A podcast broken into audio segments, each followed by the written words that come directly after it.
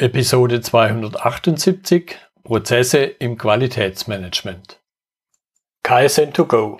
Herzlich willkommen zu dem Podcast für Lean-Interessierte, die in ihren Organisationen die kontinuierliche Verbesserung der Geschäftsprozesse und Abläufe anstreben, um Nutzen zu steigern, Ressourcenverbrauch zu reduzieren und damit Freiräume für echte Wertschöpfung zu schaffen, für mehr Erfolg durch Kunden- und Mitarbeiterzufriedenheit, höhere Produktivität durch mehr Effektivität und Effizienz an den Maschinen, im Außendienst, in den Büros bis zur Chefetage.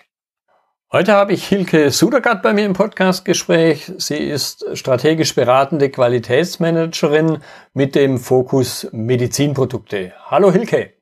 Ja, hallo Götz. Vielen Dank für deine Einladung. Ich freue mich sehr, in deinem Podcast zu sein und ähm, ja, freue mich auch drauf, mich mit dir auszutauschen, weil wir doch einiges an gemeinsamen Erfahrungen und Hintergründen haben. Und ja, als strategisch beratende Qualitätsmanagerin habe ich ja nicht angefangen, sondern ich habe vor vielen Jahren, man wird älter, mhm.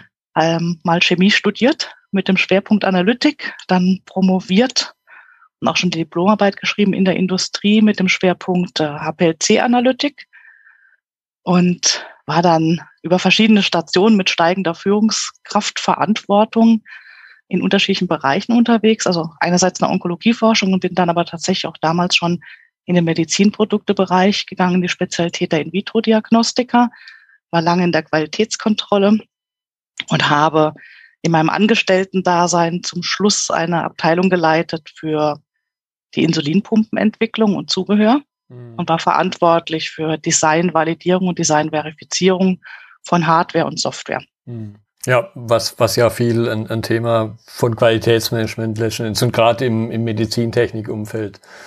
Genau. Also es ist tatsächlich so, dass ich sage, diese Entwicklungsaufgabe ist im Grunde das Analoge.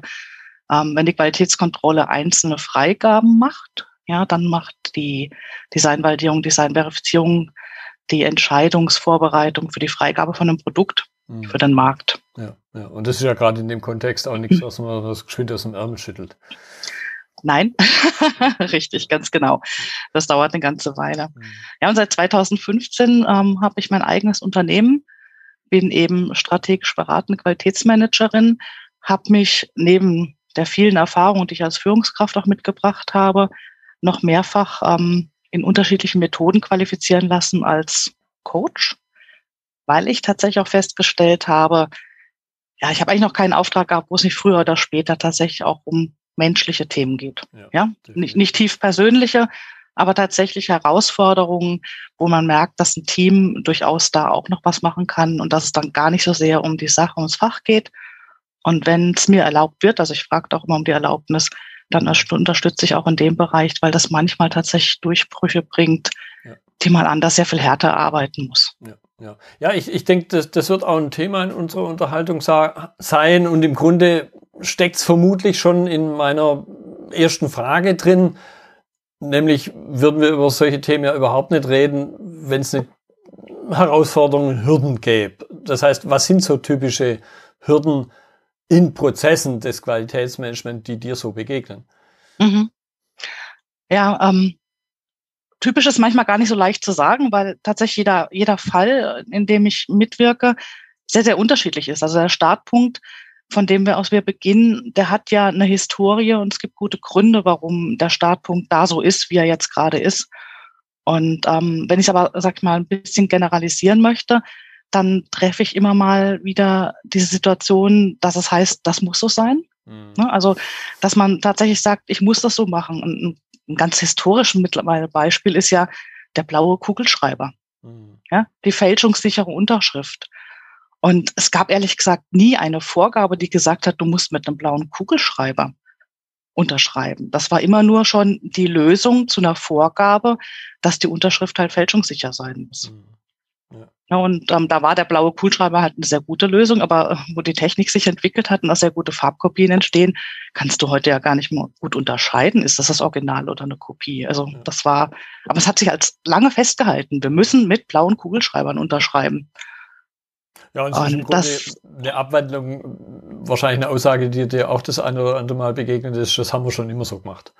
Ja, das ist auch eine schöne, genau richtig. Ähm, das haben wir schon immer so gemacht.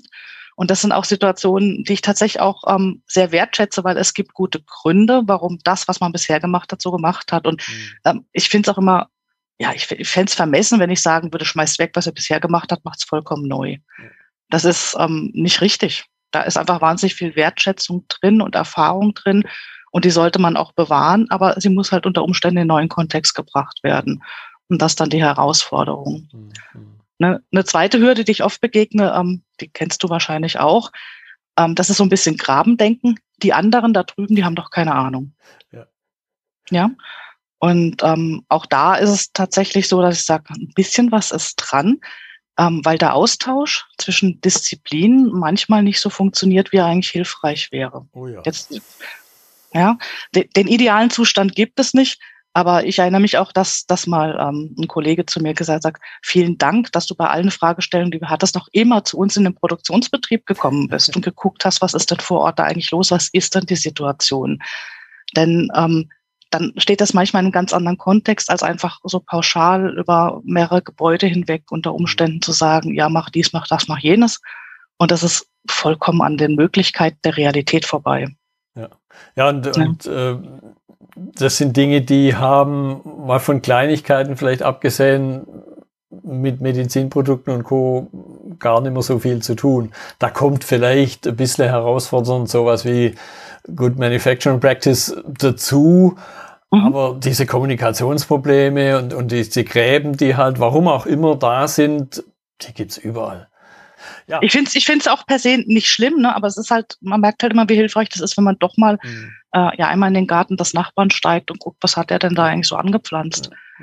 Ähm, statt nur von der von der Gartenzaunrückseite drauf zu gucken, weil eben ein, ein, ja, ein Löwenzahn sich den Weg durchbahnt. Das ist ja merkwürdig. Ja, ja ich denke, wir wären allgemein als, ja, vielleicht fast großes Wort, Menschheit nicht dort, wo wir heute sind, wenn wir sowas wie Arbeitsteilung nicht irgendwann mal eingeführt hätten. Und das hat angefangen schon vor im Grunde na, Jahrmillionen vielleicht nicht, aber schon die ersten äh, Steinzeitmenschen, wo man halt einen hatte, der war besonders geschickt drin beim Pfeilspitzenklopfen. Mhm. Und die anderen waren halt schnelle Renner und haben die Sachen eingeholt, die davon laufen wollten. Ja, genau. Ja. ja, und andere generelle Hürde, die mir jetzt noch einfällt, ähm, der ich tatsächlich auch, ja, so, so generisch wie sie klingt, ist sie natürlich nicht immer, aber so dieses, je größer ein Unternehmen wird, desto stärker gibt es die Tendenz, zu sagen oder die Botschaften auszusenden, alles, was mit Qualität zu tun hat, ähm, liegt in der Verantwortung von den Leuten, die irgendwie ein Q in ihrer Funktions- oder Aufgabenbezeichnung haben. Ja. Und das ist ähm, tatsächlich manchmal ganz, ganz schwierig. Ich habe neulich bei dir kurz gelesen, wo du gesagt hast, ja, in Qualität kann man nicht reinprüfen. Genau. Und das ist, das ist genau der Punkt. Man kann nicht reinprüfen. Die Qualität oder diese, dieses Bewusstsein für Qualität, das geht echt jeden einzelnen Mitarbeiter an, so komisch es klingt. Ja. Aber ähm, ich hatte halt auch immer die Frage, und die, stelle ich heute auch noch, was tut jeder Einzelne, äh, ja, irgendwie auch dazu übers Jahr gesehen, dass die Qualität erhalten bleibt oder sich verbessert. Ja. Und ja. dass ich sie halt am Anfang überhaupt schon schaffe. Also sie entsteht ja nicht von alleine. Genau. Das wäre ja. schön, wenn es so wäre, aber die Realität, glaube ich, von ganz wenigen Ausnahmen zeigt, dass es eben nicht so ist. Mhm. Ja. Gut, genau. jetzt, jetzt, haben wir über die Herausforderung gesprochen. Wir würden natürlich nicht drüber sprechen, wenn sie nur da wären, aber sich keine Folgen daraus ergeben. Mhm. Ja, genau. Also ja, die, die Folgen durch, äh, ja, was, was war es, das, das muss so sein, war das eine, was ich sagte, oder die anderen haben eben keine Ahnung oder Qualität ist nur was für die Leute, die einen Q in ihrer Aufgabenfunktionsbezeichnung haben. Mhm. Ähm, also das, was, was ich dann tatsächlich auch öfter mal sehe, sind ähm, über starre und wenig flexible Qualitätsmanagementsysteme, ja, die so aufgebaut werden, weil man es halt machen muss. Mhm aber gar nicht wertschöpfend genutzt werden. Das, das schmerzt mich immer so ein bisschen, wenn, wenn Leute Dinge tun, weil man sie machen muss, statt zu überlegen, wie kann ich die Anforderungen, die ich da erfüllen soll, auch so umsetzen, dass ich als Unternehmen was davon habe. Ja, ja absolut. Ja? ja. Das ja, ist ähm, so und, und so finden halt auch viele Qualitätsmanagementsysteme immer heute noch eigentlich in einer dokumentierten Form statt, im Sinne wirklich klassisches, klassisches Papier, virtuell mhm. oder, oder physisch, aber immer irgendwie aufgeschrieben und dann auch ja so aufgeschrieben, dass ich sage, das ist super, wenn ein Auditor kommt, aber was soll der Mitarbeiter damit? Mhm. Also der, der, der erste Kunde von so einem Qualitätsmanagementsystem ist ja eben nicht ein Auditor oder eine Behörde, sondern es sind die Mitarbeiter, die in dem System arbeiten. Ja, ja. ja da, da kommen wir dann schon ziemlich stark in den Bereich meiner, ich, es ist fast schon eine, eine Trilogie der Fragen. Also A, die Hürden, die Folgen und mhm. dann die Ursachen, weil letzten Endes erst, wenn wir uns mit den Ursachen beschäftigen, können wir was verändern. Und mhm. war dann sehr, sehr eng mit verwandt, wenn ich mal Ursachen ausgemacht habe, ja, dann können wir nicht nur alle im Kreis da außen rumstehen und sagen, okay, da liegt jetzt die Ursache und jetzt, also irgendjemand muss dann mal Hand anlegen, um so auszudrücken. Ja, genau.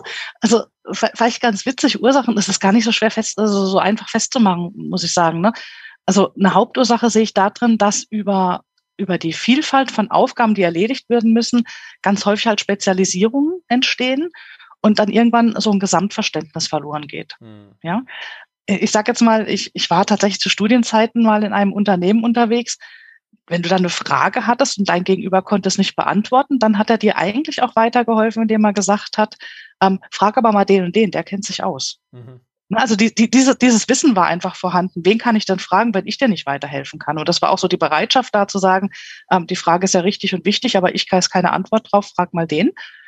Und ähm, witzigerweise habe ich das gleiche Unternehmen dann im ganz anderen Kontext doch mal erlebt und dann hatte sich das komplett geändert. Und das war die Situation, dass, dass man tatsächlich versucht hat, ah, ich bräuchte da und da eben eine Auskunft dazu. Und dann sagte, kann ich Ihnen nicht geben. Und dann war das Satz zu Ende. Mhm, okay. Und dann sagst du, okay, fragst vielleicht nochmal nach, ähm, haben Sie eine Idee, wer mir die geben könnte? Nö.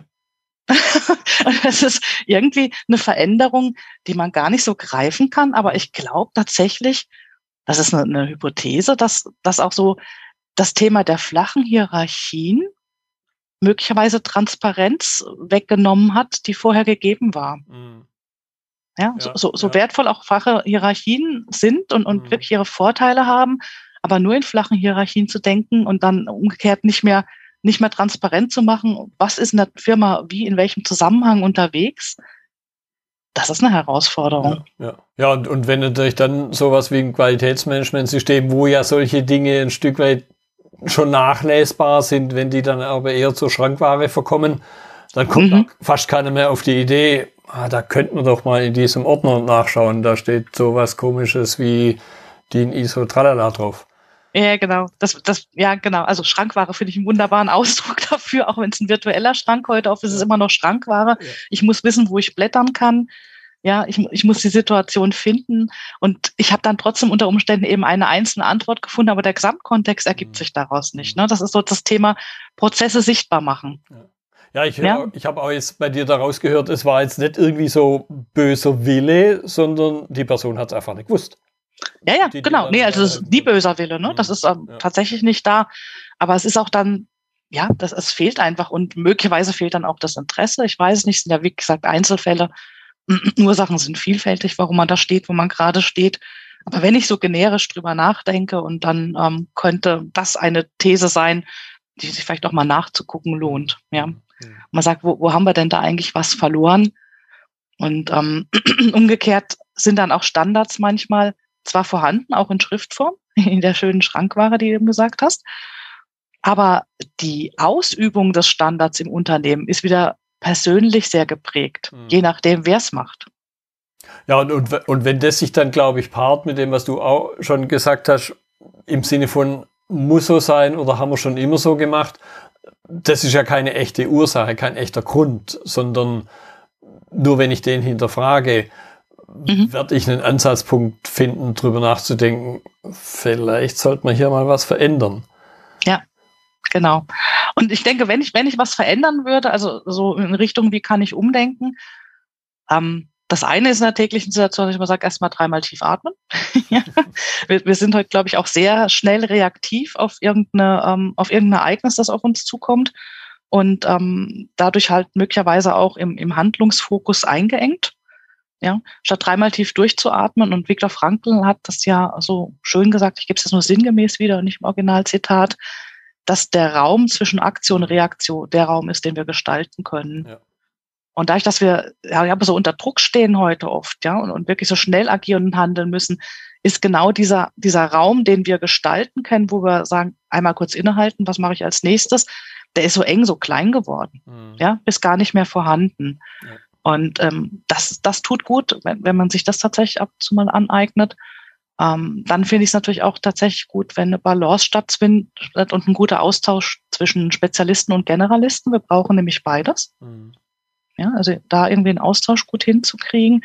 Und ich habe eine Idee im Kopf, wo ich tatsächlich denke, das täte vielleicht gut, vielleicht auch mit der aktuellen Situation, dass wir wirklich brutalen Fachkräftemangel haben, ja, dass man eigentlich immer überlegt, ob nicht alle Menschen, die eine Führungsverantwortung im Unternehmen haben, zumindest ein bis vier Tage im Monat mal an einer Stelle arbeiten, wo ihre Mitarbeiter sitzen, die keine Führungsverantwortung mhm. haben. Ja, ja, um überhaupt zu wissen, was, und jetzt im Lean-Kontext haben wir ja da diesen Begriff Gemba, Go and See, wie auch immer man es im Detail nennen will, aber mhm. das geht auch sehr oft verloren, ja. Ja, genau. Also wirklich so sich einmal in die Schuhe reinstellen, eben mit zwei Gründen, weil wirklich da oft dann ein Mangel herrscht. Ich kann also meine eigenen ähm, Lücken unter Umständen kompensieren. Ich habe aber auch eine Wertschätzung für diese Arbeiten, die getan werden und die ja teilweise auch nicht unbedingt sehr geliebt sind. Ne? Ich habe mhm. ähm, also wirklich während des Studiums sehr viel auch im Akkord gearbeitet und in Schicht gearbeitet. Und ich weiß heute, warum ich das nicht möchte, aber ich habe einen komplett hohen Respekt für die Menschen, die das tun. Mhm. Ja, ich, ich, ich verstehe auch die Motivation, warum sie das tun.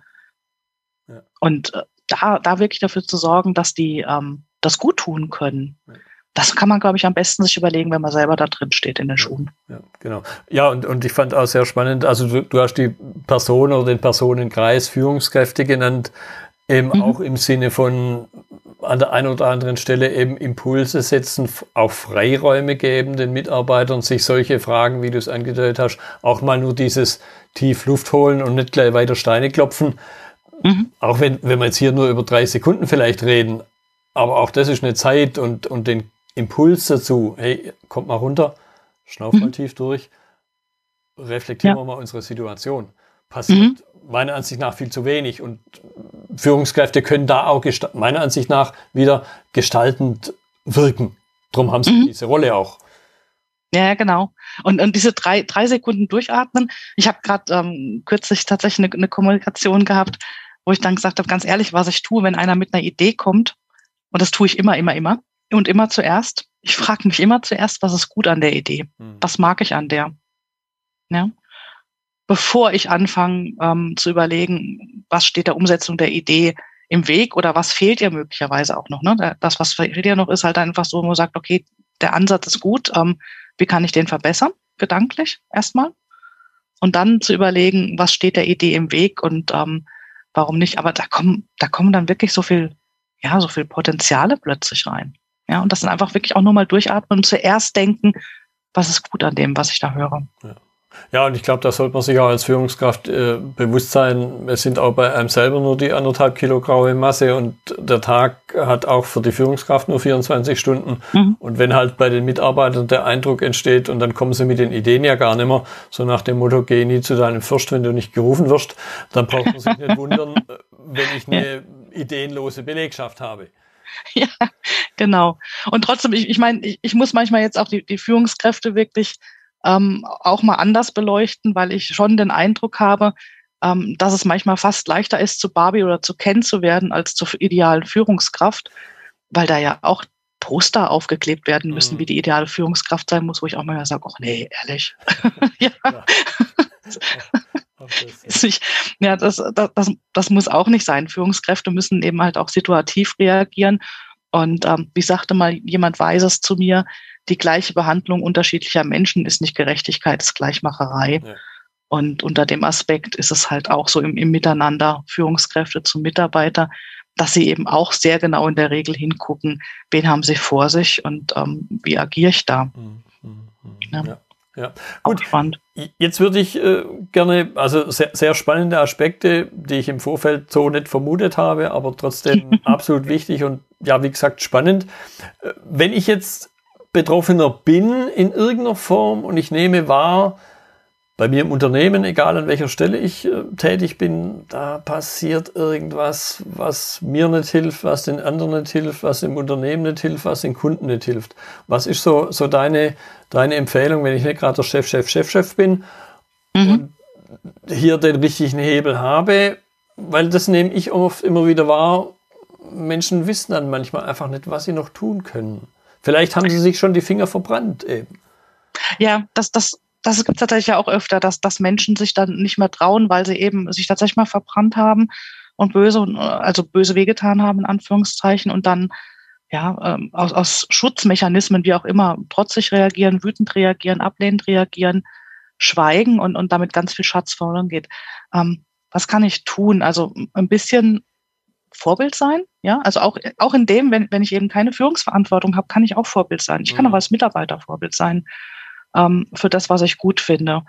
Und ähm, dann kann ich natürlich über Strategien nachdenken. Was kann ich tun? Ähm, da, da sind wir ganz oft wirklich bei einem menschlichen Faktor, wo man sagt, wie kann ich zum Ausdruck bringen, was ich ausdrücken möchte? Ja, und das ist ähm, ein, ein, ein Miteinander, ein, ja, ein Tanz ist vielleicht jetzt ein bisschen überzogenes Bild dazu, aber es gibt auch Möglichkeiten, das Ohr zu öffnen, damit man tatsächlich in einen konstruktiven Austausch kommt. Ja, und auch ähm, für alle Betroffenen ist ja immer, ich wollte noch mal fragen, was, was für einen Betroffenen hast du da im Blick? Die so, also unter einem schlechten QM-System leiden oder? Wäre eine Variante. Ich meine, ich habe jetzt kürzlich wieder so, ein, so, so etwas gemeinen Spruch vom Stapel gelassen, den mir mal ein Controller gesagt hat. Der hat mir die Frage gestellt, oder ein, ein Witz in den Raum gestellt. Was ist der Unterschied zwischen einem Controller und einem Terroristen? Okay. Der Terrorist hat Sympathisanten. und, und, mir ist damals sofort der Gedanke gekommen, auch ein Stück aus dem eigenen Erleben, ja, man könnte statt Controller auch Qualitätsmanager manchmal schreiben. Ja, das stimmt weil, weil die halt immer mit den schlechten Botschaften auch kommen. Ne? Das, auch, das ja. ist so. Ja, sie können die Qualität nicht reinprüfen, aber sie kommen halt mit den schlechten Botschaften und die Überbringer schlechter Nachrichten werden ja, historisch immer klassisch gern geköpft. Genau. Und, und, und, und jeder, jeder, wenn es an die Türe klopft und ein Qualitätsmanager den Kopf reinzieht, reinsteckt, dann zieht jeder irgendwie so gefühlt selber den Kopf ein, habe ich wieder irgendwas in Anführungszeichen verbockt, warum steht er jetzt bei mir vor der Türe? Ja, genau. Wenn ich nicht weiß, also, dass vielleicht das nächste Audi dran ist. Ich glaube, deswegen bin ich manchmal auch so ähm, provokativ und sage, das kontinuierliche Verbesserungswesen gehört ins Qualitätsmanagement. Ja, weil sie eben mit dem, was sie wissen und Erfahrung haben und was sie sehen und kennen, eigentlich auch immer ganz vorne ihre Botschaften hintragen können und wieder konstruktiv sagen, hm, uns fällt auf, dies und das und jenes. Ja. Also ein, ein Beispiel, das, das ich tatsächlich öfter habe, ähm, dass Kunden mich fragen, wie sieht es eigentlich aus mit Kennzahlen, was muss man da haben? Die Frage kommt. Mhm. Ja. Und ich verstehe die Frage dann manchmal nicht und frage zurück und sage, ja, was willst du mit der Kennzahl machen? Das ist der entscheidende Punkt, genau. Ja, genau. Und ähm, dann ganz witzig, also eine, eine Situation vielleicht mal ein Beispiel erklärt. Ähm, es gab eine Situation in einem Labor, wo die Mitarbeiter sagten, wir haben zu wenig Geräte, an denen wir arbeiten können. Immer ist alles belegt. Ne, die haben also sich eine Laborfläche geteilt und immer war irgendwie alles voll. Und die Führungskraft, die sagte, mm ich glaube das nicht. Und dann ein Mitarbeiter, ja, auch nachvollziehbar erstmal, wieso, ist doch klar, immer wenn ich dran will, ist alles voll, das muss doch so irgendwie stimmen. Und dann sagte die Führungskraft aber zurück, sagt, naja, geht mal mittags um drei ins Labor. Mhm. Ups, da war Schweigen auf der anderen Seite und gar nicht böse, weil es ist tatsächlich so, die Mitarbeiter haben in diesem Labor sehr früh morgens angefangen, zur gleichen Zeit. Und mittags um halb drei, drei hatten die ihren Arbeitstag tatsächlich auch erfüllt und sind dann in den Feierabend gegangen. Es war mhm. also alles richtig. Aber die Verfügbarkeit vom Gerät war da. So, jetzt war die Führungskraft aber tatsächlich so, dass sie sagte, ähm, ich, ich will dem nachgehen. Also wir dürfen ja wirklich keinen Engpass haben, wir dürfen keinen Engpass in die Analysen kriegen, weil das ja die Freigaben auch stoppen würde. Und von daher gucken wir mal rein und gucken uns mal die Anlageneffizienz an, wie die ausgelastet ist. Brachte ihr einen schönen ähm, zeigenden Vogel aus der Produktionsnachbarschaft raus. Sie sagt, was willst du mit einem Gesamtanlageneffizienz? Was mhm. soll der Käse? Ähm, ich muss hier, ne? Wie viel, wie viel Stückzahlen produziere ich? Wie viel Flaschen fülle ich und so weiter? Und er hat sich aber trotzdem dran gemacht, hat die Gesamtanlageneffizienz aufgezeichnet für genau einen Monat, weil das ein repräsentativer Zeitquerschnitt war und hat festgestellt, dass die Anlagen, um die es ging, zu einem Prozentsatz, also gar nicht über 24 Stunden, sondern über einen Zeitraum von morgens sechs bis abends um sechs, zu ein bis sieben Prozent ausgelastet waren. Mhm. Also das konnte nicht der Engpass sein. Mhm. Ja, das, das konnte wirklich nicht der Engpass sein. Und diese Kennzahl aber nur an einem Moment mal aufzunehmen, um dann zu sagen, wo stehe ich denn da eigentlich? Also dieses subjektive Empfinden, wir haben zu wenig Geräte, wir haben zu wenig Anlagen, umzusetzen in eine Kennzahl. Das war dann halt auch der Schlüssel, mit dem dann wirklich Veränderungen möglich wurden, die in eine ganz andere Richtung geführt haben. Aber die tatsächlich dem Laborablauf Ablauf sehr, sehr gut getan haben. Hm, hm, hm, ja, ja das, das umreißt schon im, im Grunde das, was ich mir halt als nächsten Punkt aufgeschrieben habe, eben auch wie du es vorhin nachgefragt hast, Betroffener. Und jetzt nochmal eben, weil ja unsere Überschrift auch, auch Qualitätsmanagement heute ist. Was können also Qualitätsmanager tun? Auch ein Stück weit vielleicht, um mit diesem ja, Feindbild aufzuräumen. Mhm. Der Qualitätsmanager ist nicht dein Feind im, im Sinne von aller anderen. Mhm. Ja, genau. Also witzigerweise schade dass den, den, ich gehe jetzt mal von aus, das ist ein Qualitätsmanager mit einer Führungsverantwortung, wenn ich, wenn ich so mhm. antworte, ja. Okay. Ähm, dass es jemand ist, der auch Mitarbeiter hat und es schadet manchmal nicht, wenn auch die Qualitätsmanager mal die Aufgaben der Mitarbeiter ausüben, weil das oft ja auch ja viel mit Labor- und Papiertätigkeit zu tun hat und man unterschätzt das, was da alles ankommt. Also ich hatte mal in, in dem genannten Beispiel zum Beispiel das Vergnügen, ähm, also nachdem die Anlageneffizienz damals feststand, ähm, einem Mitarbeiter hinterherzulaufen, was der macht. Der hat zwei Analysenaufträge gleichzeitig gemacht und hat für die anderthalb Stunden gebraucht und ich bin ihm hinterhergerannt und habe die Wege abgemessen. Mhm. Und der hat in anderthalb Stunden geschlagene 1,7 Kilometer zurückgelegt. Oha. Ja, mit einer Fehlerbreite von der Schrittlänge her, aber so in der Größenordnung war das. Wenn man sich jetzt überlegt, dass man halt seine Mitarbeiter nicht dafür bezahlt, dass sie laufen, hm. sondern dass sie halt tatsächlich irgendwie Ergebnisse produzieren sollen und dass über das viele Laufen ja auch, sag ich mal, eine Unruhe entsteht, dann ist das schon auch klar, dass es auch wieder eine Fehlerquelle, eine Fehlereintragsquelle sein kann. Und von daher war das ganz, ganz spannend, da dran zu schrauben. Aber das Gefühl, diesen Mitarbeiter hinterher zu, hinterher zu sagen, mein Gott, müsst ihr viel laufen. Ja, das war, das war irgendwie auch gut. Und das, das hilft natürlich auch einem Qualitätsmanager, wenn er sich wirklich mal da reinsetzt. Ja, und sich das anguckt und guckt, was da getan ist, was da gemacht wird, indem er es selber macht. Und ähm, dann nochmal ein ganz anderes Empfinden dafür hat. Übrigens hat nach dieser Verbesserungsmaßnahme ähm, gab es dann immer noch eine Kontrollmessung, gleicher Mitarbeiter, gleiche Situation. Und dann hat er für die gleichen Aufträge nur noch 50 Minuten gebraucht und ist auch nur noch 800 Meter gelaufen. Mhm. Laufen muss er immer noch, das ließ sich nicht anders ändern auf die Schnelle. Ja, das, dieser, das wäre ein Umbau gewesen. Aber ähm, das, was er gelaufen ist, hat sich trotzdem deutlich reduziert. Mhm. Und es war viel ruhiger, viel entspannter. Ja dementsprechend auch viel konzentrierter in der Arbeit. Also wenn, wenn man fragt, Qualitätsmanager, ja, stell, ja, auch mal gucken in die Schuhe der Kundschaft. Mhm. Also wirklich, das, man hat ja auch interne Kunden, ja, Absolut. und wirklich da in die Kundschaft reinzugehen, zu gucken, was machen die da eigentlich, weil dann kommen eigentlich auch die guten Ideen, wie man es verändern kann. Ja und, ja, und es kommen ja zwei Dinge zum Tragen. Einerseits der Mitarbeiter in seinem, ja, nennen wir es einfach Prozess, Mhm. Im, Im, Prinzip sitzt er ja in einem Marmeladeglas. Und jetzt gibt es einen weiteren schlauen Spruch, wenn ich im Marmeladeglas sitze, kann ich das Etikett nicht lesen. Genau. Ich kann ja. aber nur beurteilen, was im Marmeladeglas passiert, wenn ich mal reinsteige. Also mhm. dieser Hinweis von dir, geh mal rein in die Situation. Und dann aber, du hast die Chance als Führungskraft, die Situation auch mal von außen zu betrachten und mhm. eben zu schauen, was steht denn da eigentlich drauf? was ist denn das, was zum Beispiel als Wertschöpfung im Marmeladeglas passieren soll? Genau. Und passiert es dann wirklich? Ja, richtig. Und, und wie gesagt, das, ich sag mal, ähm, jetzt beim, beim sich bewegenden Mitarbeiter, das ist ja schon so, Bewegung ist eben auch gesund und trotzdem muss das im Verhältnis stehen zu dem, was dann auch Tätigkeiten sind, die Ergebnisse liefern. Ne? Nur sitzen ist halt auch nicht gerade glücklich. Ja, ja. Passt ja auch dazu. Und was Qualitätsmenschen noch machen können, ich glaube wirklich, die Prozesse transparent machen. Das heißt, auch da Verbindungen herstellen, ähm, auch einladen zum Gespräch, selber Teil vom Gespräch sein. Das ist schon auch was ganz Wichtiges. Und was mir auch nahe liegt, was, was Qualitätsmanager machen, schon auch einen Schritt vorausdenken, wenigstens einen. Was hat das für Konsequenzen, wenn ich jetzt hier ändere? Ja. Also auch die Situation hat, glaube ich, jeder von uns schon mal erlebt, dass eben eine Änderung stattfindet, die für einen Bereich, der die Änderung initiiert hat, ganz super toll funktioniert, aber bei allen anderen fallen die Holzkötzen alle um. Ja. ja. Und dann hast du plötzlich einen Riesenschaden, weil man genau dieses Vorausdenken nicht gemacht hat, was sind die Konsequenzen. Und dadurch, dass heute ja typischerweise in Matrixstrukturen gearbeitet wird, also alles sehr dicht miteinander vernetzt ist, muss ich mir klar sein, wenn ich an einem Knoten in diesem Netz zupfe, dann wackelt was mit. Mhm. Ja.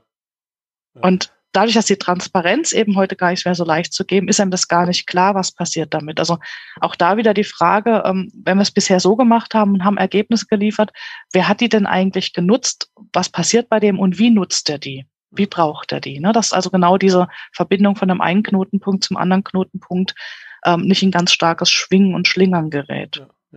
Jetzt würde ich ganz gern noch, noch eine ja, Chance ergreifen mit dir im Gespräch aus dem oder durch die Brille Medizinprodukte, Medizintechnik und dieser doch im Vergleich zu anderen Dingen recht starken Regulierung mhm. sicher gewisse Beschränkungen bestehen, aber ich glaube eben auch gewisse Chancen sich daraus ableiten, weil die Regulierung an sich ja nicht jemand mit dem falschen Bein aufgestanden ist und gesagt hat, hey, jetzt regulieren wir hier mal richtig rein, sondern das hat ja wieder seine Gründe. Und, und wenn, mhm. ich, wenn ich das mal reflektiere, erlebe ich es immer wieder, dass sich daraus dann eben Chancen im Übertragen auf gewöhnliche Branchen ergeben. Mhm, ja. Ähm, ja, also du hast ganz recht. Also das, was die Medizinproduktewelt mit Sicherheit auszeichnet, ist eine extrem hohe Regulation. Ähm, ich bin auch manchmal so provokativ, sie ist eindeutig höher als in der pharmazeutischen Welt. Vielleicht liegt es auch daran, dass die ähm, Medizinproduktewelt so sehr viel mehr heterogen ist. Also ich sag mal, von der Wärmflasche bis zum MRT-Gerät oder anderen riesigen Geräten, ja, sind es alles Medizinprodukte. Und die zu regulieren heißt tatsächlich eine Vielfalt von Regulation zu haben, einen Wald von Regulation zu haben, unterschiedliche Herausforderungen, dann noch die verschiedenen weltweiten Märkte, ja, die auch zu bedienen sind, die auch immer noch mal ihre eigenen Anforderungen haben. Von daher ist das eine riesige Herausforderung. Und ähm, in Europa haben wir natürlich jetzt gerade noch die Besonderheit, dass die, ähm, ja, die, das was früher Direktiven waren, also ja, zu folgende Empfehlungen und ähm, relativ dünne Pamphlete an, an, an Regelwerk auch ähm, in der IVDD und in der MDD, also der Medical Device Direktive und für die In-vitro-Diagnostika die entsprechende Direktive, heute eine Gesetzgebung haben, getriggert natürlich damals durch den Brustimplantatskandal, mhm. wo man sagt, das möchte man nicht mehr haben. Und ähm, wenn man dann über die Sinnhaftigkeit nachdenkt, muss man sagen, äh, da ist schon ziemlich, ziemlich hoch ähm, geschossen worden, ohne zu überlegen, was das bedeutet. Wir haben im Moment einen Markt, der, der sehr im Umbruch ist, der sehr herausgefordert ist und wo es ganz, ganz schwierig ist, diese Umsetzung auch zu machen. Ja, also von daher ist der extrem stark. Und ich erlebe natürlich auch immer wieder, dass ähm, Menschen, die aus anderen Branchen in diesen Markt reinkommen, tatsächlich gar nicht verstehen, was da abgeht, warum das so hochreguliert ist. Aber auch innerhalb dieser Regulation liegen, liegen Unterschiede. Also manche Menschen wünschen sich dann eine genauere Anleitung, was sie wie tun sollen. Ja? Ähm, wünschen sich also weniger Freiheitsgrade und andere wünschen sich mehr Freiheitsgrade. Und dazwischen drin ist die Welt zwischen, ich habe gute Leitlinien, die ich für mich identifiziere, die ich für mich auch klar mache, und dann kann ich den Raum zwischendrin in meinem Unternehmen gestalten. Und diesen Freiheitsgrad innerhalb im Unternehmen dann zu gestalten, so dass es für mein Unternehmen richtig ist und wertschöpfend wertvoll ist. Mhm. Das ist schon spannend. Die Übertragung in gewöhnliche Branchen, äh, jetzt würde ich, aber da würde ich eher wieder allgemeiner sein. Ich finde, diese Qualitätsmanagement-Gedanken sind in allen Branchen hilfreich, weil sie sind ja ganz stark prozessgetrieben. Ne? Also jetzt ähm, für die Medizinprodukte vielleicht mal drei Standards, die tatsächlich so einen Rahmen bilden. Nicht alle sind, aber wertvoll sind. Das ist das Thema Risikomanagement, dann das Qualitätsmanagementsystem nach 13485 und das Thema Usability Engineering, also die Gebrauchstauglichkeit. Mhm. Und da sind, da sind ganz tolle Sachen drin, wo ich wirklich sage, ja, die könnten wir ab und zu mal brauchen. Also ich erinnere mich an eine Verkehrssituation bei uns. Da fährst du auf eine Ampelkreuzung zu und die liegt in einer leichten Kurve und mit noch so einem ganz Miniaturansteigung dran. Und wenn du hochfährst, siehst du nicht, wo die Pfeile lang führen. Mhm. Das führt dazu, dass Leute manchmal, weil sie davon ausgehen, rechts abbiegen und geradeaus ist rechts angeordnet, sich wundern, dass just an dieser Ampel links abbiegen und geradeaus auf einer Spur angeordnet ist und rechts abbiegen eigengesteuert. Ja. Mhm. Und dann stehen die sozusagen auf der falschen Spur und weil es auch noch optisch so blöd ist, ähm, musst du an der Stelle wirklich damit rechnen, dass die von der Rechtsabbiegerspur dir einfach zack in deine Spur reinfahren, weil sie ja eigentlich gerade ausfahren wollen. Ja. ja, und das ist in, unter Usability-Aspekten wäre das nicht möglich. Da, mhm. da würde man so ein Ding nicht zulassen, nicht erlauben. Also da gibt es ähm, so in, in die Allgemeinheit Branchen die Schwierigkeit ist, wenn du so wie ich und wahrscheinlich auch wie du sich mit manchen Sachen beschäftigt, dass du so manche Alltagssituationen gar nicht mehr so gut aushalten kannst und sagst, warum ist es hier eigentlich so, so ungeordnet und so ungesteuert? Ja, es könnte doch viel einfacher sein. Aber da gibt's ganz, ganz viele Ansätze. Und ich sage mal, auch viele Ansätze, die ich auch in meinem Unternehmen habe. Ich bin ja heute gar nicht verpflichtet, ein Qualitätsmanagementsystem einzuführen. Aber ich tue gut dran, meine eigenen Prozesse so zu steuern und so anzulegen, dass ich sie jederzeit auch wieder gut nachführen kann, ohne mir groß zu überlegen, wie mache ich es heute. Ja. Ja, ja weil, weil Qualitätsmanagement soll ja nicht was obendrauf sein, sondern im Grunde soll ich mir Gedanken machen, was mache ich denn? Es vielleicht ein bisschen aufschreiben, geeignet abstimmen, genau. Transparenz machen und dann halt so tun, wie ich es mal mir überlegt habe und nicht dann doch ganz anders. Genau, tun und gegebenenfalls überprüfen und nachbessern oder verändern. Ja. Und die Freiheitsgrade gibt es auch. Also da ist man tatsächlich nicht gegängelt. Und ähm, das sind dann teilweise wieder interne Dogmen, die entstehen, weil eben irgendjemand gesagt, das muss so sein. Aber wenn man fragt, wo steht denn, dass das so sein muss, kriegst du oft keine Antwort. Mhm. Na, das ist ganz, ganz häufig bist du da eben leer drin. Und ähm, von daher, äh, ich sage ja, ich bin ja begeisterter Qualitätsmanager, aber nur weil ich es eben auch wertschöpfend nutze, weil ich eben die Sachen mache, die sinnvoll sind. Ja, und eben, was für mich da dahinter steckt, was ich da raushöre, immer wieder hinterfragen, die Dinge. Genau, ja. Und ganz, also das ist ein ganz wichtiges Element, dass du sagst, wir machen das so. Also auch da in der Vergangenheit aus dem Labor heraus hatten wir mal eine Veränderungssituation, ähm, die den Mitarbeitern zunächst mal nicht so leicht gefallen ist. Und ich habe dann gesagt, lass es uns sechs, sechs Wochen machen. Ja. Und dann gucken wir, was wir nachbessern müssen. Mhm. Und das, das war, das war genau der Punkt, einfach sagen, lass uns doch mal sechs Wochen ausprobieren und dann gucken wir, wo wir stehen. Und ähm, das ist bestimmt noch nicht dabei seit letzter Schluss, aber ähm, ich glaube trotzdem, dass wir was Gutes damit anfangen, ja. das zu tun. Und diese sechs Wochen Ausprobierzeit, das ist ja eigentlich so der, der klassische Veränderungszeitpunkt, dass man sagt, versuch sechs Wochen lang durchzuhalten und dann guck, klappt das, klappt das nicht? Was muss anders werden, was muss besser werden? Und das gilt dann tatsächlich ja auch für alle Branchen und letztendlich auch für jede Persönlichkeit, die sich entwickelt. Ja. ja. Diese Veränderungsprozesse sind ja extrem schwierig, weil wir uns eben oft nicht die Zeit geben, dass wir sagen, ich probiere es für sechs Wochen oder ich probiere es für einen anderen Zeitraum, der, der gerade richtig sein mag. Und dann gucke ich, ähm, wie weit bin ich damit gekommen? Passt das, passt das nicht? Ja. Ja, das, das passt dann zu dem, zu dem weiteren Spruch, den ich immer gerne zücke, weil er mir halt auch immer wieder begegnet, nach dem Motto, haben wir schon mal probiert, hat aber nicht funktioniert. Genau. Habe ich schon einmal probiert, hat nicht geklappt. Genau. genau. Das ist wirklich auch der, und, das ist das so, das ist gebrannte ähm, Kind, ne, dass er einmal auf die Herdplatte wandert und sagt man, ja, das ist ganz gut, wenn du tatsächlich nicht mehr draufpackst. Ja, aber es gibt andere Dinge, wo man sagt, komm, probier's nochmal. Der erste Anlauf ist halt auch schwierig. Und da kommt klar, dass der Klassiker, ähm, wie wir laufen gelernt haben, das haben wir auch nicht gelernt, wenn wir eben aufgestanden sind, sind losgelaufen, sondern wir mussten fallen und wieder aufstehen. Ja. ja und, und, ähm, und genau. wenn wir das, wie wir, wunderbares Beispiel, wenn wir manches, was wir in Unternehmen tun, aufs Laufen lernen, anwenden würden, mhm. wir würden heute noch auf den Bauch kriechen. Ja, genau. Das ist übrigens auch ein, eine schöne Situation aus dem Qualitätsmanagementsystem. Die Leute haben oft Angst, Fehler zu machen, weil die Qualitätsmanagementsysteme so gestrickt sind, dass sie Fehler eigentlich nicht verzeihen. Ne? Das ist mhm. dieser Null-Fehler-Wunsch.